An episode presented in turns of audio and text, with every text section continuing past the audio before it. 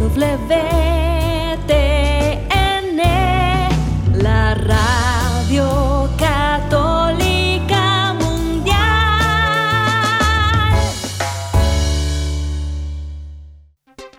Y ahora en vivo, desde Lima, Perú, EWTN, Radio Católica Mundial, presenta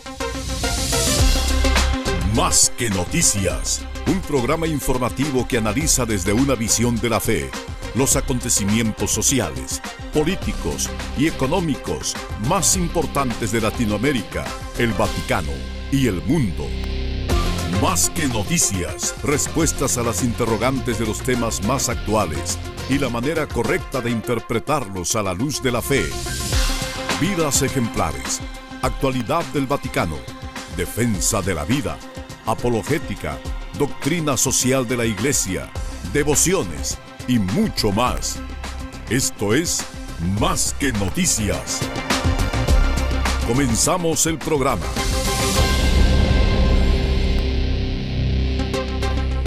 Es viernes, amigo, un día que, según la tradición y la práctica católica inmemorial, es un día penitencial.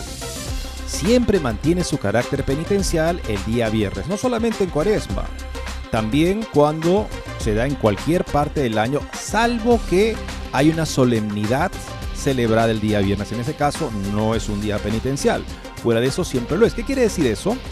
que la disciplina universal de la iglesia indica que deberíamos abstenernos de comer cualquier cosa que no salga del agua o que sea verdura, básicamente ningún tipo de carne, este, de cerdo, de res, de pollo, esa es la disciplina universal. Pero también indica el derecho canónico que podría esta práctica penitencial sin perder jamás el carácter penitencial del día viernes, porque recordamos la pasión de nuestro Señor, puede suplirse con otras prácticas, oración, limosna, según determina la conferencia episcopal. Muy bien, entonces la cosa es que tenemos que de alguna manera observar este día. Recuperemos el sentido penitencial del viernes, que claro es una penitencia al egoísmo, que nos permite entrar en una mayor alegría, la alegría de saber que estamos ofreciéndole algo a Dios porque es Dios. Gracias por acompañarnos hoy en Más que Noticias. Los saluda su amigo Eddie Rodríguez Morel. También reciba mi saludo amigos, les habla Guillermo Montezuma. Qué bueno que nos encontremos con ustedes, que tengamos este momento para mirar el mundo, tratar de sentirnos solidarios con el sufrimiento de los cristianos, tratar de comprender nuestra responsabilidad nuestra corresponsabilidad con quienes son autoridades en la iglesia y sentirnos verdaderamente invitados por la Madre Iglesia a acoger a todos los hijos de Dios dispersos por el mundo. Miraba una línea de la Christus Dominus del Concilio Vaticano II que dice, tengan una especial preocupación por los fieles que por su condición de vida no pueden disfrutar convenientemente del cuidado pastoral ordinario de los párrocos o carece totalmente de él, como son muchísimos emigrantes, desterrados, prófugos, marineros, aviadores, nómadas, etc., promuevan métodos pastorales convenientes para ayudar la vida espiritual de los que temporalmente se trasladan a otras tierras para pasar las vacaciones, etc. Un documento bastante cercano, bastante eh, paterno en la necesidad de abrir nuestros ojos a aquellas personas que se encuentran pues alejadas de las posibilidades de ser acompañadas en la fe. Y vaya que amigos, hay una necesidad inmensa y nosotros tenemos que tomar conciencia que no hay que decir, bueno, que faltan sacerdotes aquí y allá, deberían haber, debería eh, mandarse sacerdotes aquí y allá, pero esto es una mirada bastante simple. Nosotros tenemos que ser una respuesta, tenemos que ver la forma de atender a aquellos que abandonan la fe o aquellos que se encuentran abandonados por quienes deberían conducir la iglesia. Tenemos una nota, diría dramática, bastante eh, lamentable, una nota que recogemos de Infocatólica sobre buena parte de los escasos católicos practicantes desconocen su fe y hay una realidad de declive en la práctica de la fe, en concreto, en una nación, la que quizá tendría que ser la que reciba más fuerza, inyección de parte del corazón. Estamos hablando de Italia. Un 37% se declara no creyente. Así es, amigos. Y tendremos un par de notas también interesantes que nos plantean una propuesta inteligente, también una propuesta sobre lo que se da en este momento en el contexto de la sinodalidad en la iglesia, que parece ser mm, como lo explica George Weigel, algo, ¿cómo decir? Como que incluso la propuesta misma parece que no se toma muy en serio. Porque la propuesta es que no hagamos proselitismo, sino que vivamos el testimonio de vida. El testimonio de vida que quiere decir la santidad. Pero si es que en el instrumento de trabajo, el documento de trabajo del sino de la sinodalidad, no se hace mención de la santidad, uno dice, bueno, qué extraño, no se hace ya proselitismo, o sea, no hay que tratar de convencer a las personas de la verdad de la fe católica, hay que simplemente estar en medio de ellos dando testimonio, y ni siquiera se habla de la santidad, que es el testimonio sin el cual Cualquier proceso en la iglesia es una pérdida de tiempo y dinero, es la opinión de George Weigel. Por otro lado, una interesante entrevista publicada por Cathnet, que también ha referido, ha compartido la nueva brújula cotidiana a Peter Siewald. Los que conocen un poco mejor al Papa Emérito Benedicto XVI, al Cardenal Ratzinger, saben que Peter Siewald es un destacado periodista alemán que había dejado la fe, pero a raíz de conversaciones que luego fueron publicadas en libros interesantísimos sobre la iglesia en el mundo, volvió a la práctica de la fe católica y se convirtió en una persona que aprecia tremendamente a Ratzinger, un gran testimonio de la santidad de Ratzinger, de esos encuentros que se convirtieron en un canal de gracia para Peter Siebold. Bueno, le ha concedido una entrevista a Cathnet, un portal de la Iglesia Católica en Alemania, sobre Joseph Ratzinger y sobre el Papa Benedicto XVI y la ruptura que él persigue claramente en los últimos años en Roma. Los acontecimientos recientes en el Vaticano, dice Siebald, indican una ruptura real del dique que destruiría lo que aún queda en pie. Una entrevista de una persona que conoce muy bien a Ratzinger y puede apreciar mucho cómo las cosas han cambiado en la Santa Sede desde que él dejó el pontificado. Amigos, la Universidad de San Diego, nos quedamos esa nota pendiente tratarla, es una escuela católica, cubre los abortos en su plan de salud estudiantil, pero no solamente eso, también están prácticamente enfilados en este apoyo al aborto y en los medicamentos y en las cirugías para personas transgénero. Es una contradicción, pero claro, dicen, no, es que son las leyes del Estado las que nos están prácticamente obligando a esto, pero ellos no terminan de aclarar pues cuáles son esos mandatos federales y estatales que hacen y que obligarían, entre comillas, a que la universidad se ponga en las filas de quienes asesinan y distorsionan la identidad de las personas. Eh, el obispo McElroy tiene algo que decir, pues aparentemente no, ha guardado silencio y además no solamente ellos, sino también los que están en las oficinas de comunicaciones que manejan una política prácticamente de el silencio cómplice. Es hora de compartir noticias verdaderas, veraces, sobre la lacra, el crimen horrendo de la trata de niños y la trata sexual de menores. Sobre esto estamos compartiendo un par de notas acá, bueno, al menos relacionadas con esto, una de Catholic Vote, en la que hace, justamente revela, le quita la careta a esta idea de que no, la libertad, que los jóvenes tienen derecho a ser libres, a disfrutar de su sexualidad. Y finalmente lo que te das cuenta es que están induciendo a los jóvenes a una vida de promiscuidad precoz con todas las terribles consecuencias, incluso consecuencias de trata sexual de menores. Hay que decirlo claramente. Una nota con, la, con el título Te sientes como mercancía dañada. Y otra nota también sobre una nueva aplicación que sirve para, como le decían los jóvenes al Papa en Amén, Francisco Responde, este, este controversial documental, cuando le dicen, ¿usted conoce qué es Tinder, Santo Padre? El Santo Padre dice, no. Dice, Tinder es una aplicación donde la gente conecta para tener sexo. Bueno, también para conocerse, pero sobre todo para tener sexo, ¿no?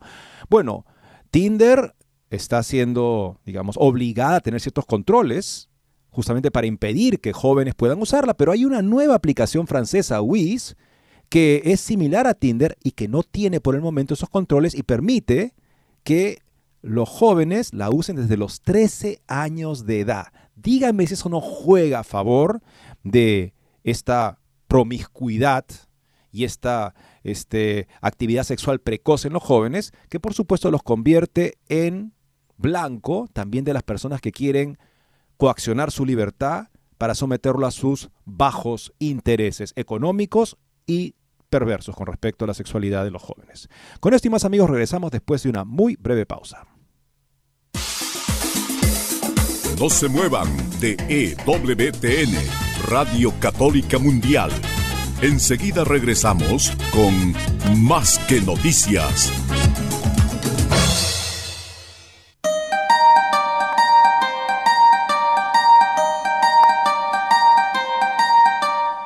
No olvides seguirnos en Facebook como Más que Noticias EWTN. Allí podrás encontrar las noticias que tratamos día a día en el programa. Además, pueden escribirnos con sus comentarios o sugerencias.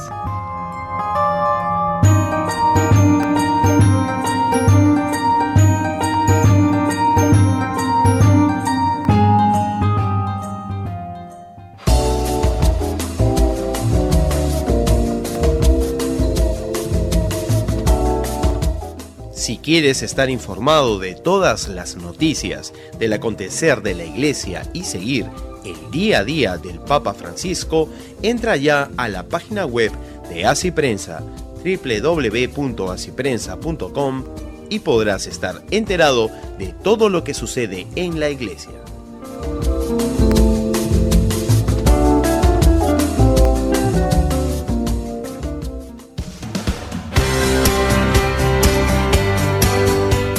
Ya regresamos en EWTN, Radio Católica Mundial, con su programa Más que Noticias. La palabra proselitismo no es una palabra mala, no es una grosería necesariamente. En los últimos años daría la impresión de que siempre ha sido repudiada dentro de una comprensión correcta del término por parte de católicos, pero lo que significa el proselitismo es tratar de ganar a alguien para tu causa. Eso es el proselitismo, ganar a alguien. Ahora, podrías ganar a esa persona de una manera honesta, moral, o de una manera deshonesta, una manera que busca manipular a la persona, evidentemente no te importa el bien de la persona. Por supuesto, eso no es ni, ni es ha sido entendido por la palabra proselitismo como se ha practicado en la iglesia anteriormente. Bueno, pero si es que se nos dice que en adelante la iglesia ya no será proselitista de ninguna manera, o sea, esa palabra tiene que interpretarse siempre como una, un tipo de manipulación, hacerle violencia a la persona, aunque verdaderamente cuando se explica a veces esta palabra desde la Santa Sede se dice que tiene que ver con transmitir convicciones y que eso no sería la misión de la iglesia, sino simplemente dar testimonio, o sea, no convicciones, testimonio.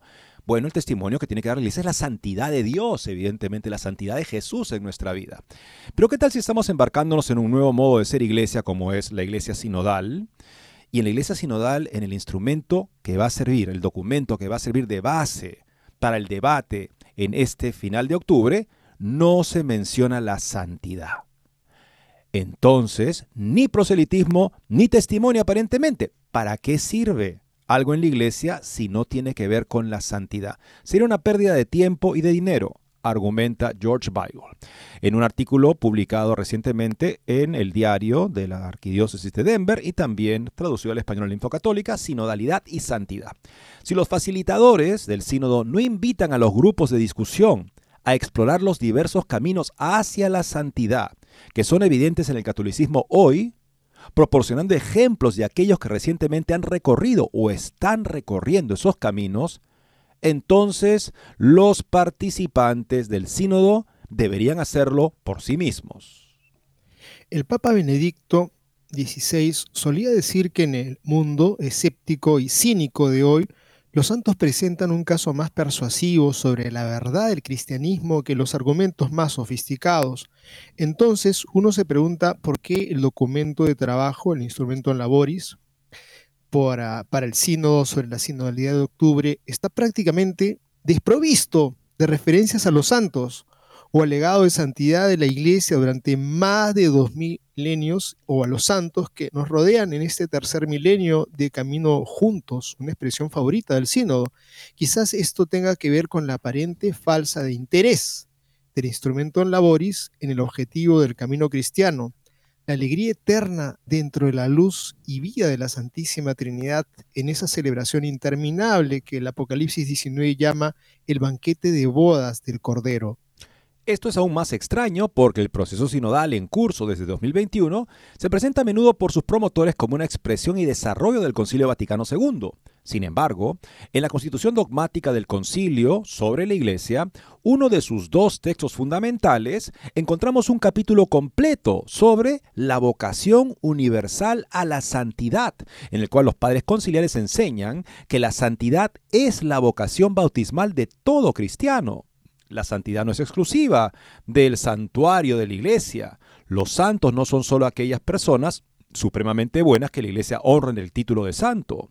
Cada uno de nosotros debe convertirse en un santo para cumplir nuestro destino humano y cristiano. Si es el Luis, Lewis anticipó esta enseñanza conciliar cuando señaló que la mayoría de nosotros, si nos encontráramos repentinamente en el cielo, probablemente nos sentiríamos un poco incómodos. ¿Por qué? Porque aún no somos santos, y los santos, sugirió Lewis, son aquellos que pueden vivir en comunión con Dios para siempre. ¿Cómo pueden los santos vivir de esa manera? Porque según la impresionante imagen de los padres de la Iglesia Oriental, han sido divinizados. Así que el propósito de, del viaje, entre comillas, del viaje cristiano, es cooperar con la gracia de Dios para crecer y convertirnos en personas que se sientan como en casa en el banquete de bodas del Cordero, desbordantes de gratitud por la invitación y sin sentirse como intrusos. El Concilio Vaticano II también enseñó que la santidad está a nuestro alrededor. Convencidos de esta verdad, Juan Pablo II reformó el proceso por el cual la Iglesia reconoce a los santos que Dios ha hecho. En la Constitución Apostólica Divinus Perfectionis Magister, el Divino Maestro de la Perfección de 1983, Juan Pablo cambió el proceso de beatificación canonización de un procedimiento legal adversarial a una investigación histórica y académica. El proceso adversarial buscaba desaprobar la santidad de un individuo propuesto para la beatificación o canonización, con el famoso abogado del diablo, que actuaba como una especie de fiscal post-mortem, presentando argumentos en contra del candidato. Si el candidato sobrevivía a esta inquisición, su santidad aún debía ser confirmada por un milagro. En el nuevo proceso iniciado por Juan Pablo II, el objetivo es demostrar la santidad del candidato a través del testimonio de testigos y una biografía seria y crítica del candidato y luego, por supuesto, a través de un milagro confirmatorio. La idea de agilizar el proceso de beatificación, canonización, era brindar a la Iglesia más y diferentes ejemplos de aquellos que habían respondido al llamado universal a la santidad, algo que no era posible con el antiguo proceso. Juan Pablo según creía que necesitamos el ejemplo de los santos, especialmente los santos de nuestro tiempo, para vivir nuestro llamado bautismal a la santidad aquí y ahora. Los santos en su visión son nuestros compañeros más importantes en el peregrinaje de la vida cristiana. Los santos ilustran las muchas formas legítimas del discipulado cristiano. Los santos también demuestran que esas diversas formas tienen un origen común, Jesucristo el maestro y el modelo de perfección y un destino común, la comunión con el Dios Trino. Si el sínodo sobre la sinodalidad de octubre va a contribuir a la evangelización de un mundo que necesita desesperadamente la santidad, y si va a acelerar la reforma continua de la Iglesia para que el catolicismo muestre más efectivamente dicha santidad, entonces el sínodo deberá tomar a los santos mucho más en serio de lo que lo hace el documento de trabajo. Si los facilitadores del sínodo no invitan a los grupos de discusión a explorar los diversos caminos hacia la santidad que son evidentes en el catolicismo, hoy, proporcionando ejemplos de aquellos que recientemente han recorrido, están recorriendo esos caminos, entonces los participantes del sínodo deberían hacerlo por sí mismos. Permitamos que el sínodo hable no solo de lo que está mal en la iglesia, sino también de lo que está bien. Porque si sinodalidad no se trata de fomentar la santidad, entonces es una introspección eclesiástica institucional y una escandalosa pérdida de tiempo y recursos, escribe George Weigel, publicado también este artículo en el Catholic World Report en inglés.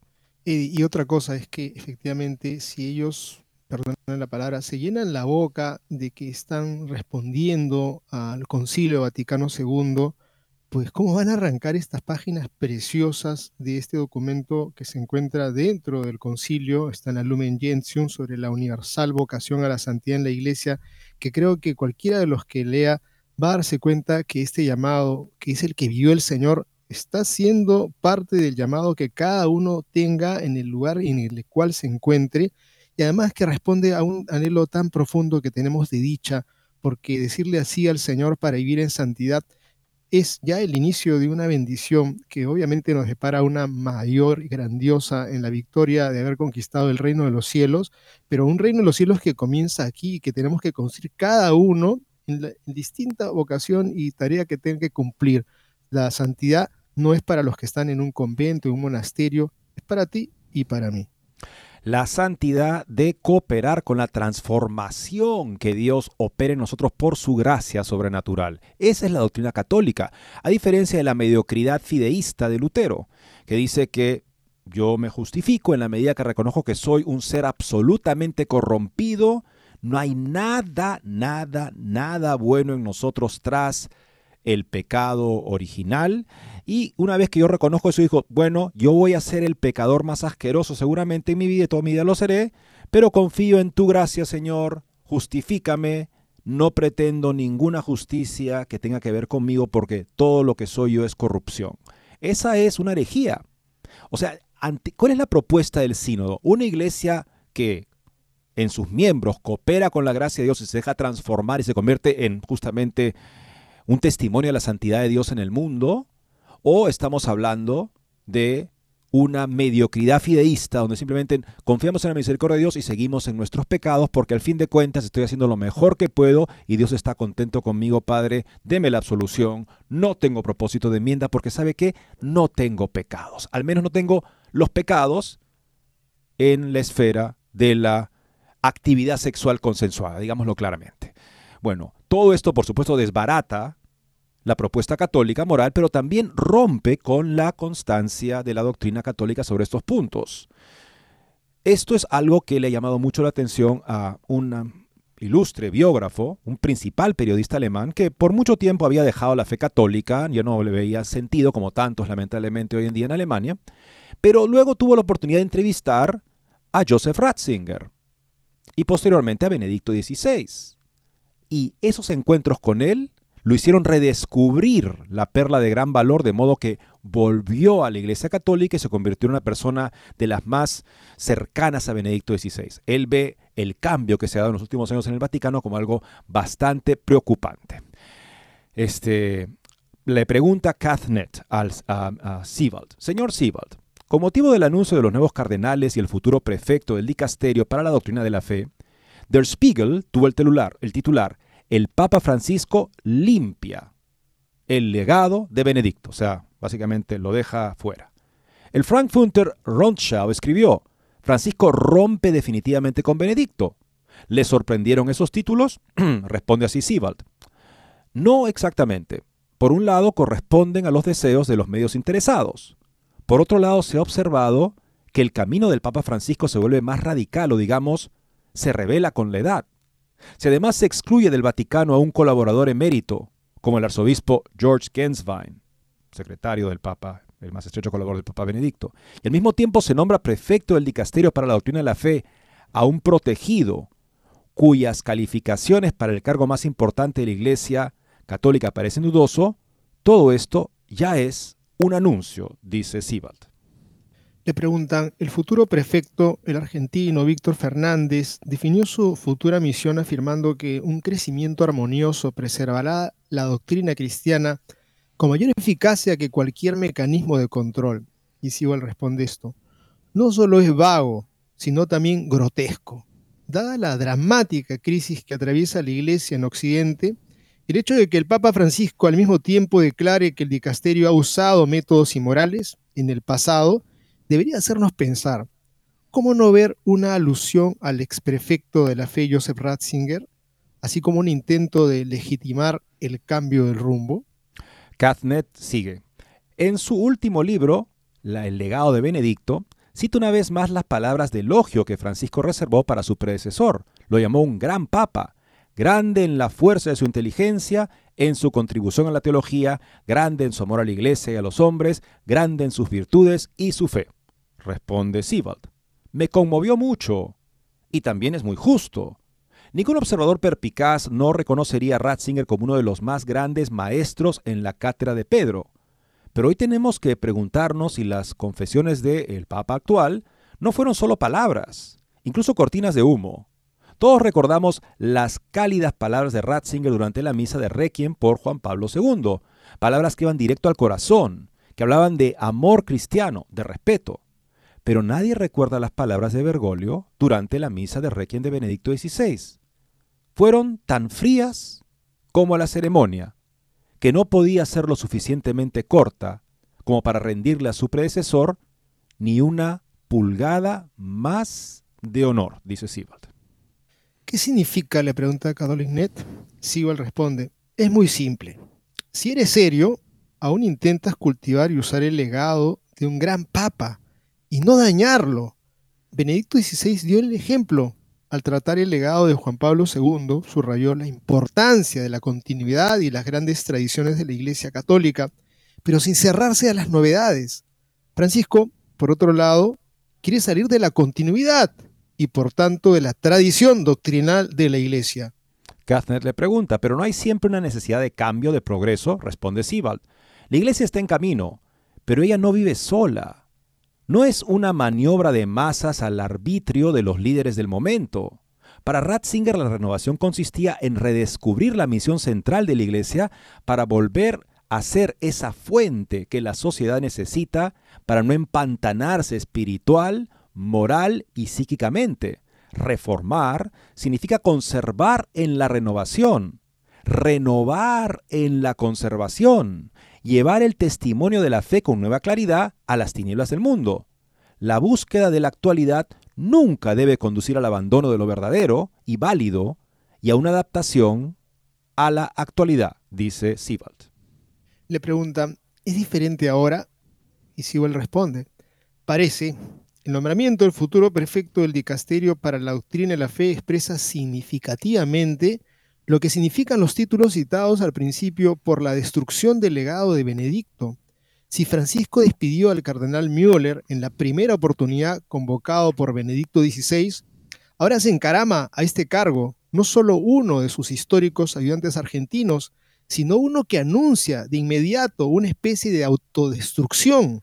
Quiere modificar el catecismo, relativizar las afirmaciones de la Biblia, cuestionar el celibato. Le pregunta Cathnet, ¿Víctor Fernández es considerado el escritor fantasma del Papa? Y responde Sibald, sí, para discursos a menudo completamente vacíos de contenido o incluso para la controvertida exhortación a Moris Letizia, con elementos que la crítica ha definido como ilegibles hasta el agua de rosas y que los expertos consideran rosa la herejía. Cathnet le dice, Francisco todavía es considerado un papa reformador. Responde Sibald. El comienzo me llamó la atención. Me llamó la atención su compromiso con los pobres, con los refugiados, con la protección inviolable de la vida. Al mismo tiempo, el público asombrado observó que Bergoglio no cumplía muchas de sus promesas, que se contradecía constantemente y creaba así una gran confusión.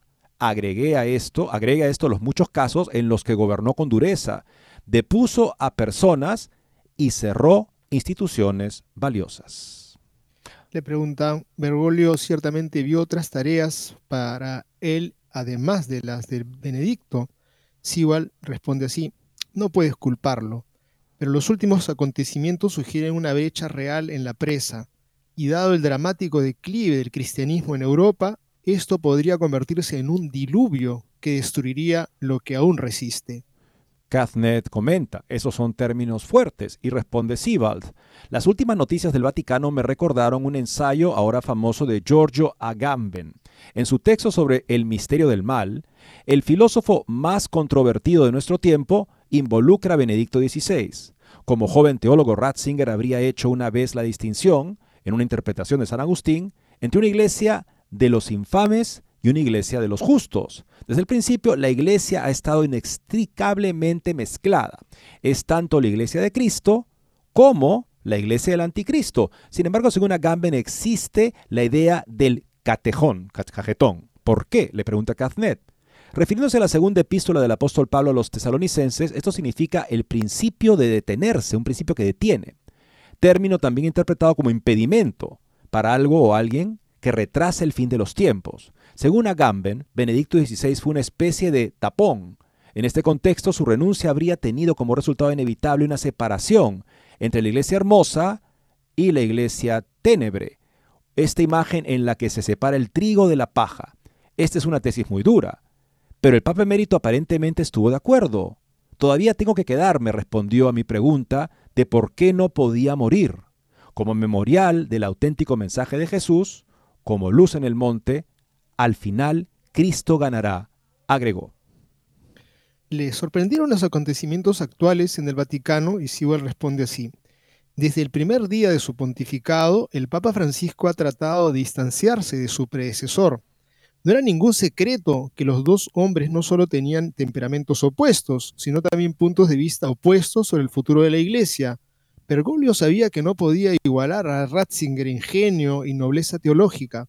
Apostó por los efectos y tenía el viento en popa gracias a los medios de comunicación que no quisieron mirar demasiado de cerca para no tener que ver detrás del Papa, calificado de abierto y progresista, se escondía un gobernante a veces muy autoritario y como ya se conocía Bergoglio en Argentina.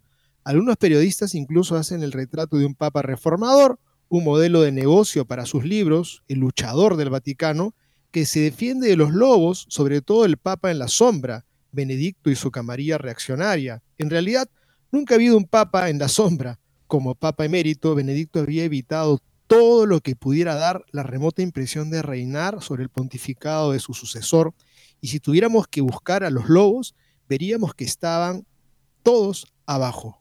Esta interesante entrevista con las opiniones justamente de Sibal sobre este periodo eh, de cambio en la iglesia, continuaremos con ella después de la siguiente pausa. No se muevan de EWTN, Radio Católica Mundial. Enseguida regresamos con Más que Noticias.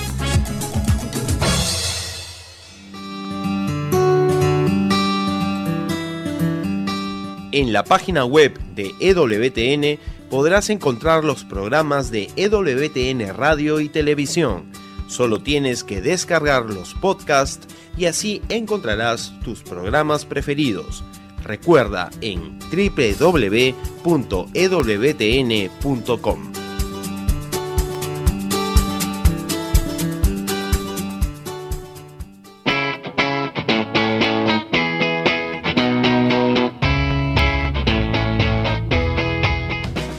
invitamos a que visites la página web de Asiprensa www.asiprensa.com donde encontrarás todas las noticias y actualidad de la Iglesia en el mundo. No lo olvides, www.asiprensa.com.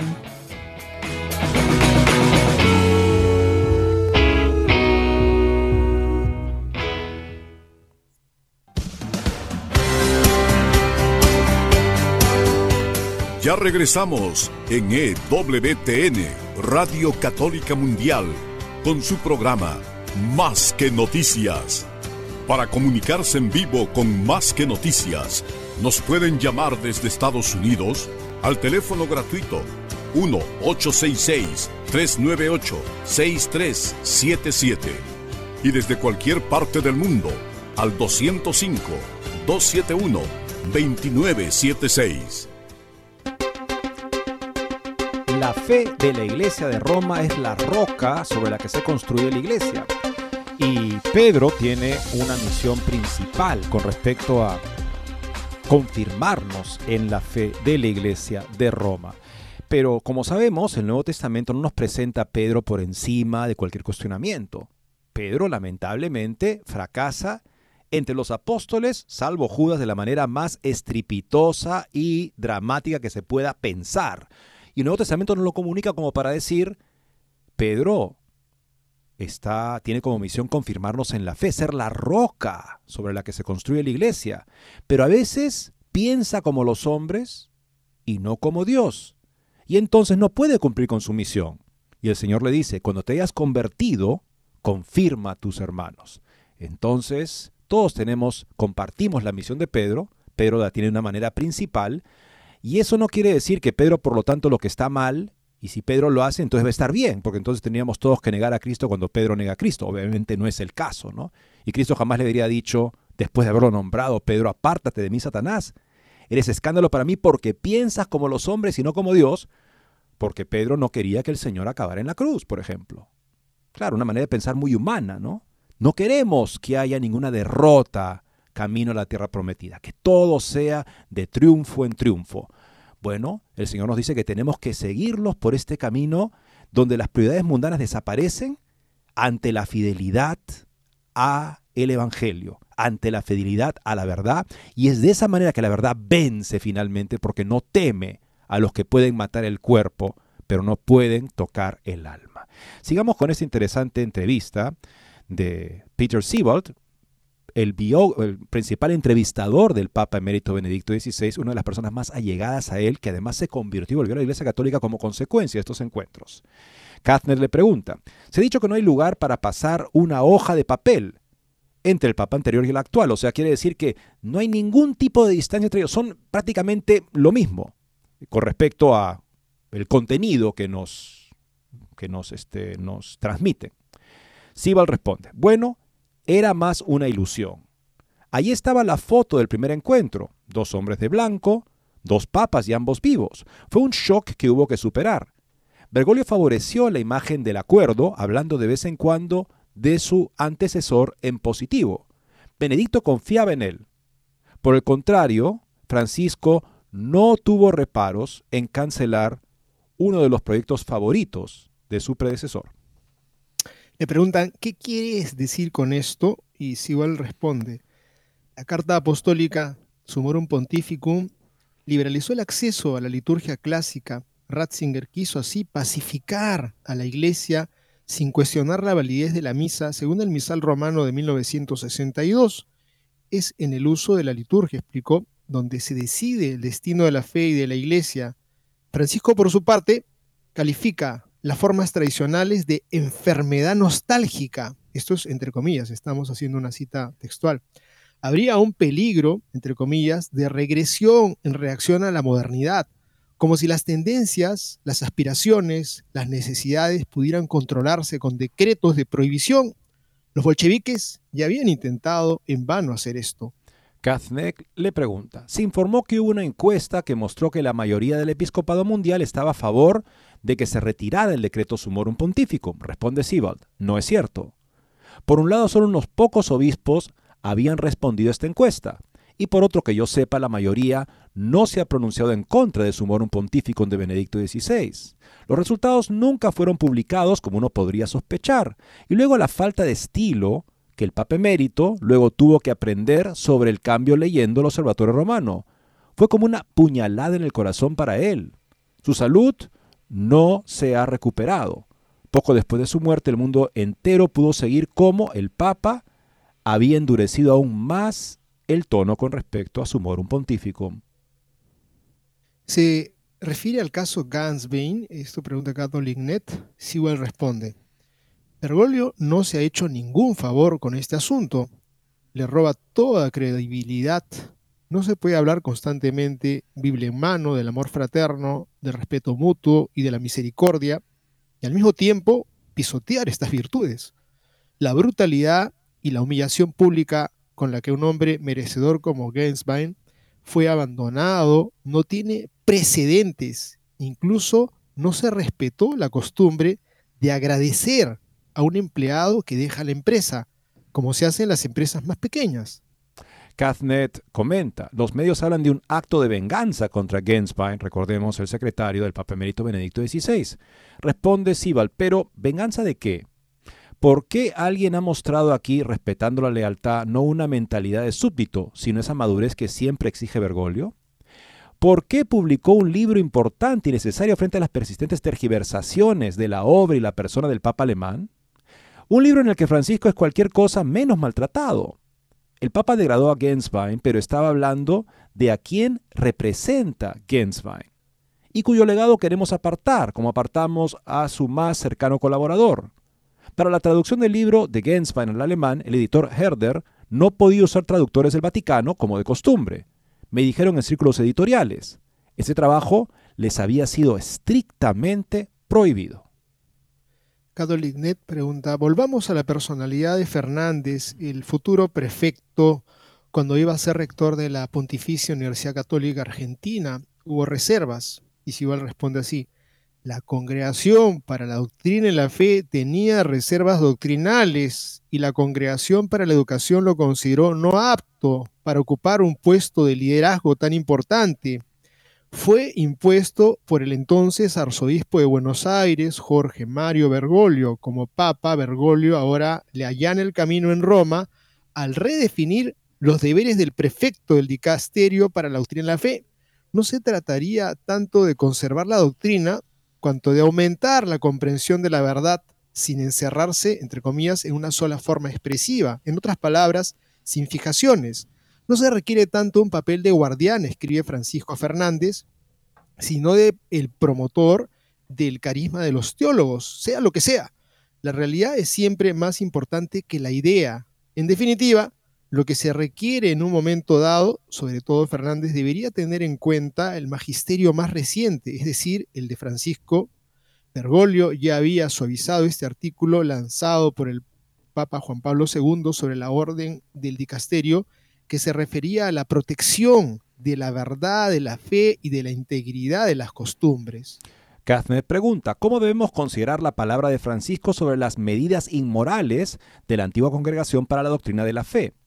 Sibal responde, eh, bueno, el Panzer, o sea, el, pelotón armado de la Segunda Guerra Mundial y la línea dura de Joseph Ratzinger, responde Sibald. El Spiegel inmediatamente se hizo cargo del proyecto y habló una vez más del ex policía de la fe, o sea, Ratzinger como ex policía de la fe, quien también es supuestamente responsable de la retirada de la licencia de enseñanza a Hans Kuhn, un experto durante el Concilio Vaticano II, que posteriormente se convirtió en una persona con una doctrina contraria a la católica y por eso se le retiró la licencia para enseñar. Completa tontería, como la mayoría de los clichés habituales sobre el ex cardenal. Como prefecto de la Congregación para la Doctrina de la Fe, Ratzinger se veía a sí mismo como cualquier cosa menos como un perseguidor, y mucho menos como uno que operaba con métodos inmorales. Poco después de asumir el cargo, los obispos, teólogos y sacerdotes en disputa ya no fueron desairados, como era el caso antes, sino que fueron invitados a Roma en casos importantes para abordar personalmente sus diferencias de opinión. Ratzinger reforzó los derechos de los autores y por primera vez otorgó a los teólogos acusados la desviación dogmática, de desviación dogmática, el derecho a defenderse. Ni siquiera ha existido, como nos cuenta una leyenda negra, una obligación formal de silencio hacia Leonardo Boff ni la controversia sobre la teología de la liberación, sino sobre las dudosas afirmaciones cristológicas de Boff. Pregunta CatholicNet. En lugar de una iglesia arriba o una iglesia abajo, Ratzinger recomendó una iglesia interior. Sibal responde.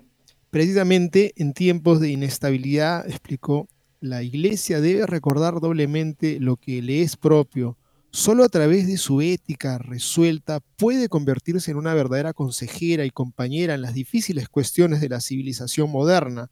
Fiel desde el principio, tomó en serio el eterno aviso de Jesús a su iglesia que expresó según el Evangelio de Marcos en una palabra dramática dirigida a Pedro.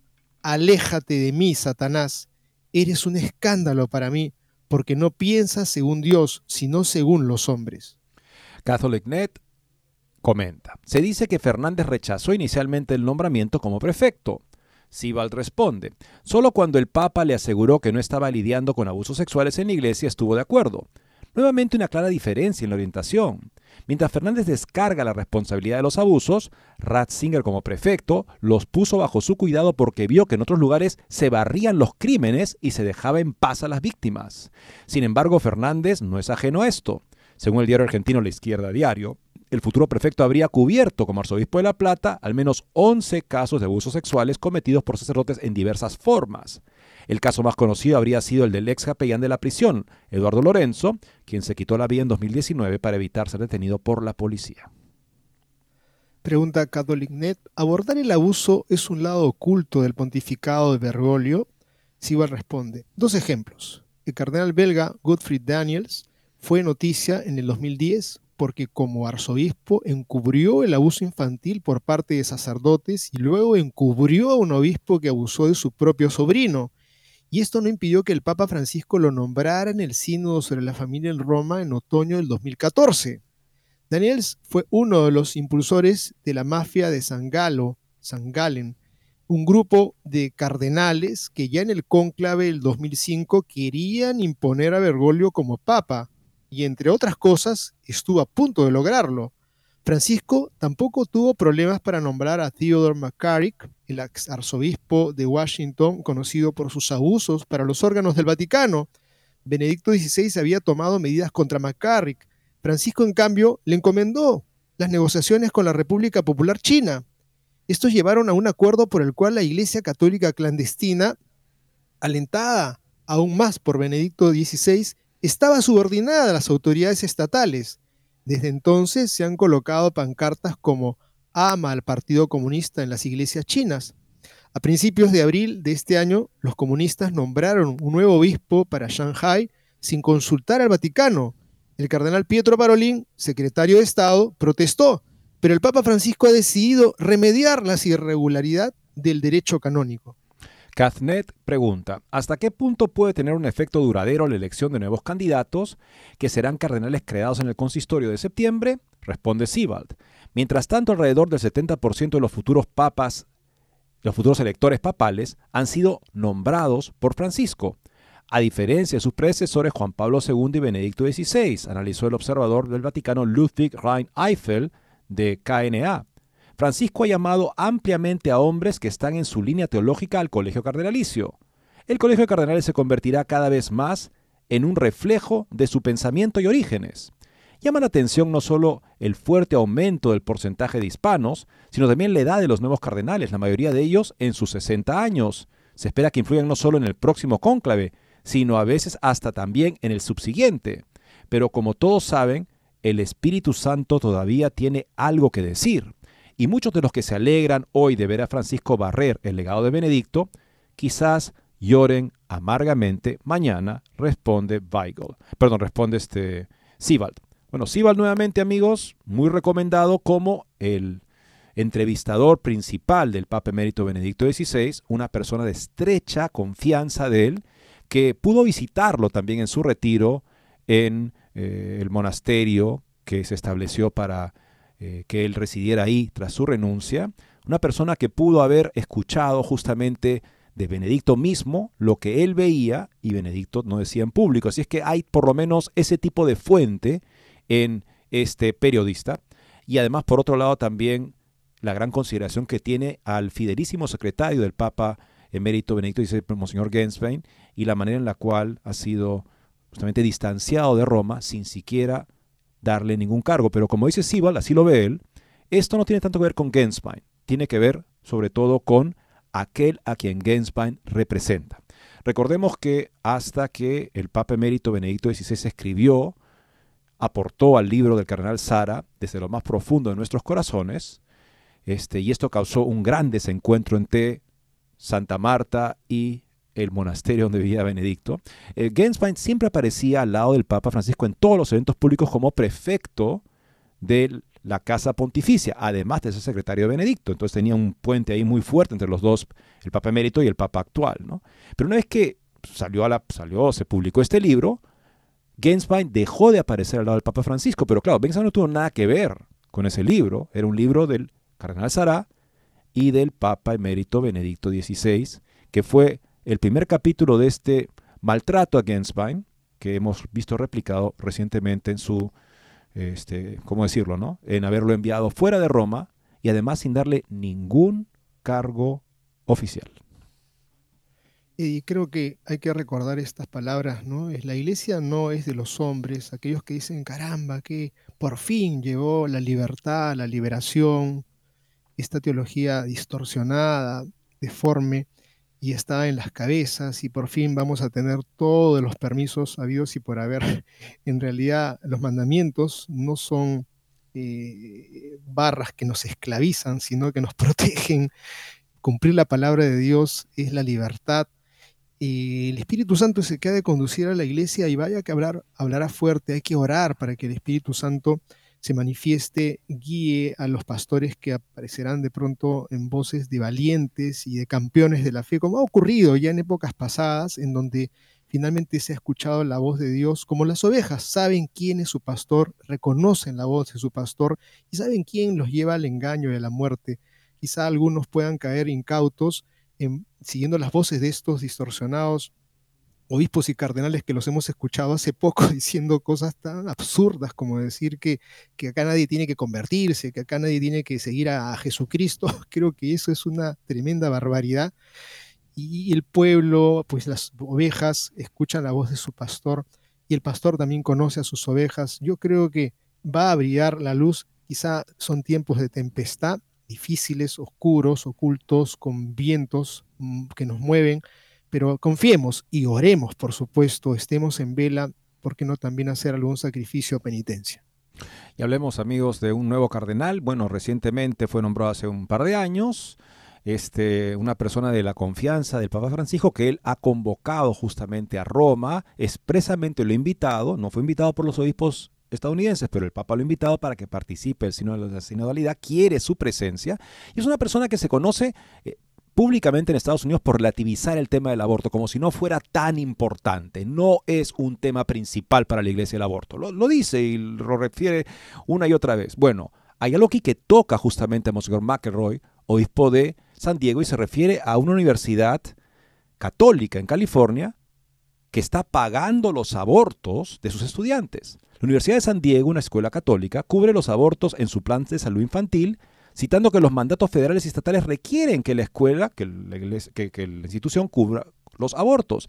Sin embargo, esta universidad no aclara a qué mandato se refiere la escuela continúa ofreciendo pagar los abortos de los estudiantes a pesar de que California ha llegado a acuerdos legales para que las organizaciones religiosas opten por no participar en una directiva que afirma que las organizaciones deben cubrir los abortos selectivos en los planes de atención médica.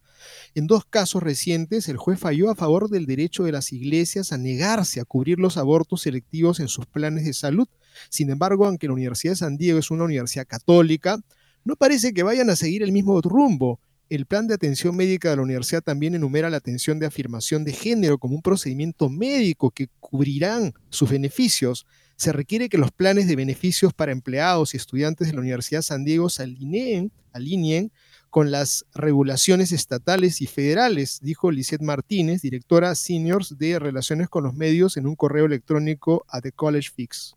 Los servicios mencionados, aborto y medicamentos y cirugías para personas transgénero, suelen ser aquellos que deben estar cubiertos y se alienta a las personas a consultar con su proveedor médico sobre el mejor curso de tratamiento para cualquier problema médico, dijo la vocera. Sin embargo, Martínez ignoró una pregunta de College Fix sobre la Universidad de San Diego que planteaba seguir el curso de acción similar al de las iglesias de California. La universidad aún tiene que responder una solicitud de seguimiento enviada hace tres semanas que pedía aclaración y preguntaba específicamente qué ley federal está citando la Universidad de San Diego, ya que la Universidad Católica de América no cubre el aborto en su plan de salud estudiantil, a pesar de estar sujeta a las mismas regulaciones federales, informó William Hurley para The College Fix. El obispo de San Diego, el cardenal Robert McElroy, se negó a comentar sobre las políticas de atención médica de la Universidad.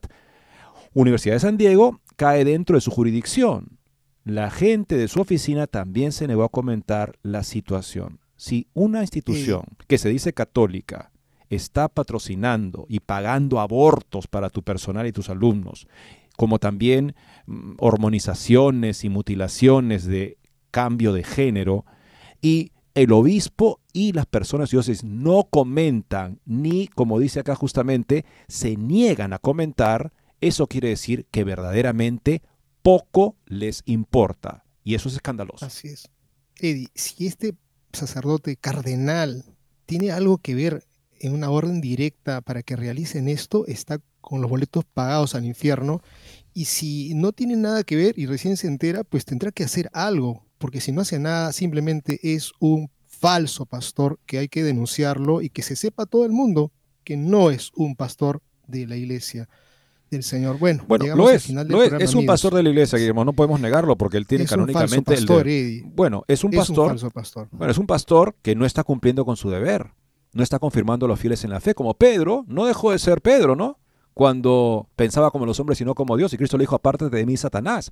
Eso puede ah, pasar en la iglesia. No le quite nadie la legitimidad a estas personas porque tienen el cargo, pero están fallando al cargo y eso es gravísimo para ellos y por supuesto para el resto de nosotros. Bien amigos, llegamos al final del programa, ya es viernes, estaremos Dios mediante encontrándonos con ustedes el próximo lunes, sigamos en oración, rezando a nuestra Madre, la Virgen del Carmen, para que la iglesia pueda ser bendecida, iluminada por el Espíritu Santo. Muchas gracias y Dios mediante nos vemos o escucharemos el lunes.